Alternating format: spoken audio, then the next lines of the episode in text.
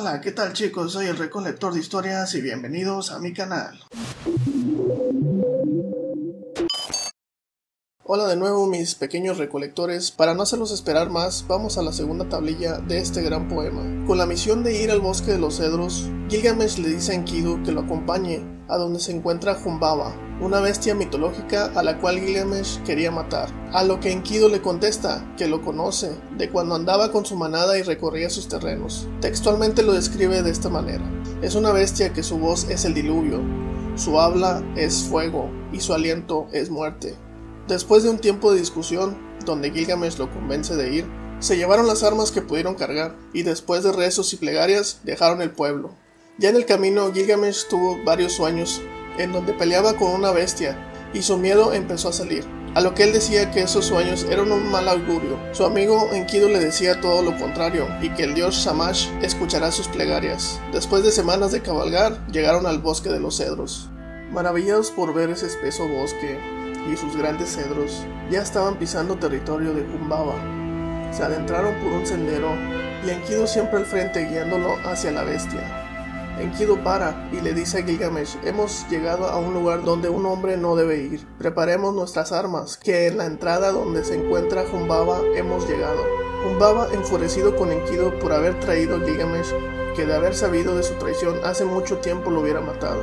Y con un golpe en el suelo empezó el combate. La tierra se abrió por la mitad, las nubes blancas se pusieron negras, y cuando parecía perdida su batalla contra Jumbaba, apareció Samash a ayudarlos. Con una ráfaga de viento cegó a la bestia.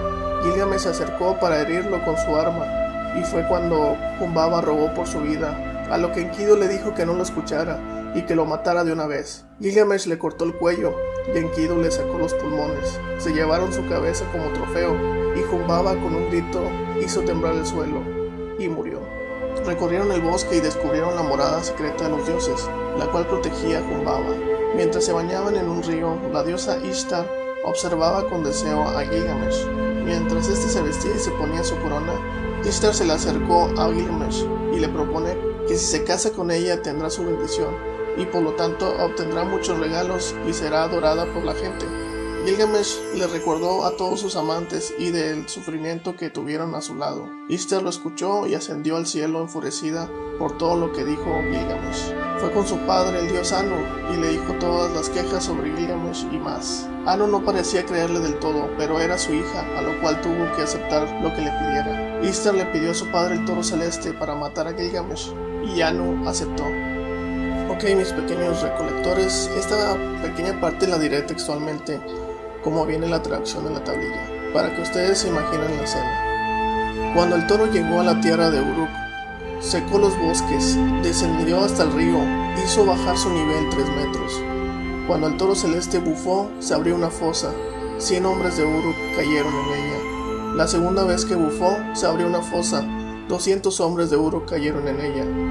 La tercera vez que bufó, se abrió una fosa, y Enkido cayó en ella hasta la cintura.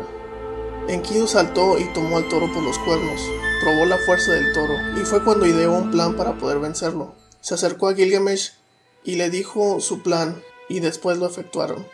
Enkidu le dio la vuelta al toro con rapidez, y tomó su cola sosteniéndolo con fuerza, y le dijo amigo, es ahora o nunca.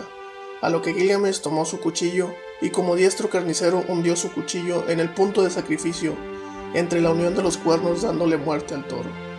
Le llevaron el corazón como ofrenda al dios Amash y se sentaron a descansar de su batalla. La diosa Ishtar se le apareció solo para amenazar a Gilgamesh y se fue. Regresaron a su palacio con la victoria entre sus manos y descansaron. Enkidu tuvo un sueño mientras dormía. Se levantó y corrió a contarse a los amigos Gilgamesh. Bien, mis recolectores, en este resumen vemos tres batallas a las que se tiene que enfrentar Gilgamesh. Una para hacer amistad con Enkidu, otra para probar la fuerza que tenía en conjunto y bueno, la tercera para proteger a Uruk.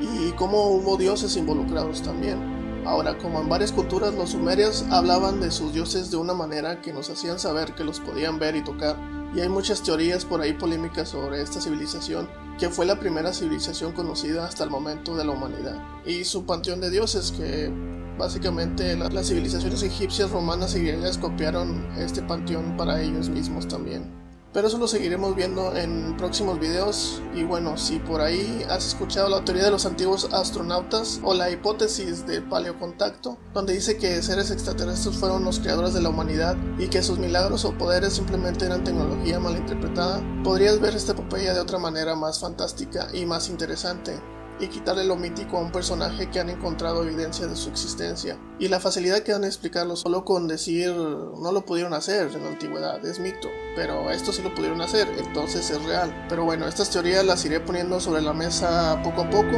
Ustedes que piensan, mis pequeños recolectores, pueden dejar sus comentarios en la parte de abajo. No se les olvide que habrá más videos una parte 3 de la epopeya de Gilgamesh se viene, otro resumen. Así que por favor den like, suscríbanse y denle en la campanita. Compartan que les estaré muy agradecido. Cuídense mucho y los veremos en próximos videos.